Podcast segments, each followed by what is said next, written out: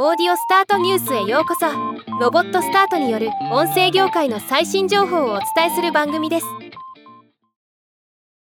TBS ホールディングスの2023年度第3四半期決算が発表されました。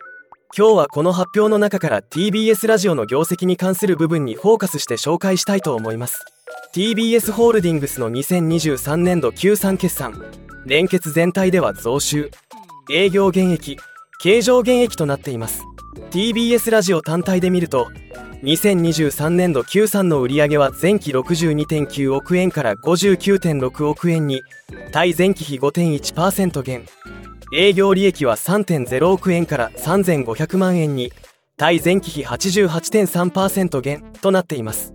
決算発表によればイベント収入で増収だったものの広告収入がタイムスポットともに減収となったとのこと。ではまた。